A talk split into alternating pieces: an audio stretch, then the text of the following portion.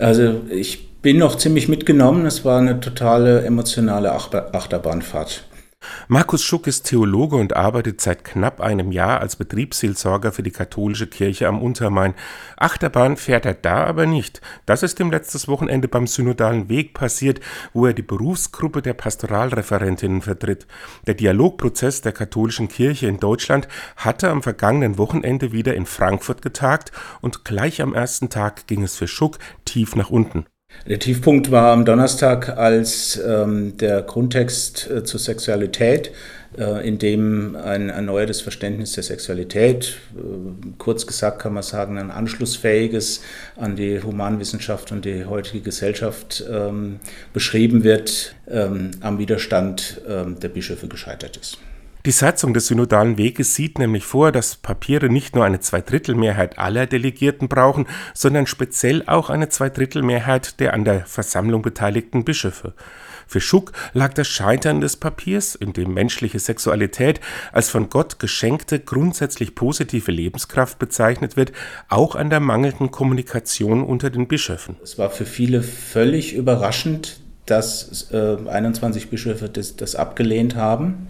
Es gab vorher viele Möglichkeiten zu sagen, da kann ich nicht mitgehen, wir müssen das und das verändern, ähm, aber das ist nicht passiert. Die haben abgewartet und dann am Ende äh, den Daumen gesenkt.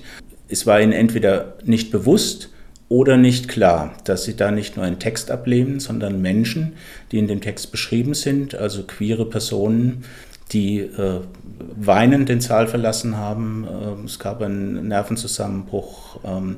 Und das war nur das, was in Frankfurt dort passiert ist, äh, ganz zu schweigen von denen, die das alles am äh, Livestream mitverfolgt haben. Viele Emotionen also, doch zum Glück ging es wie in der Achterbahn danach auch langsam wieder bergauf, sagt Schuck auch weil man sich nach dem ersten Absturz mehr Zeit für die Beratungen nahm.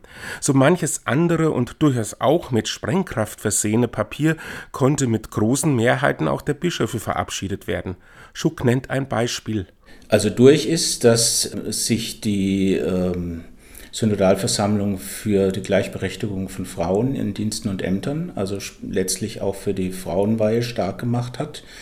Das wird jetzt nicht umgesetzt. Das Ziel ist, das äh, der Weltkirche, dem Papst vorzulegen und zumindest zu sagen, wir sind der Meinung, die Diskussion ist nicht beendet, wie das die letzten drei Päpste eigentlich erklärt haben. Auch eine Neubewertung von gelebter Homosexualität als nicht sündhaft oder die Anerkennung der geschlechtlichen Vielfalt fand große Mehrheiten.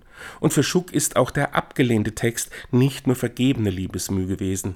Der Text ist in der Welt und ich glaube, er wird rezipiert und vielleicht sogar mehr rezipiert und gelesen, als wenn er einfach durchgegangen wäre.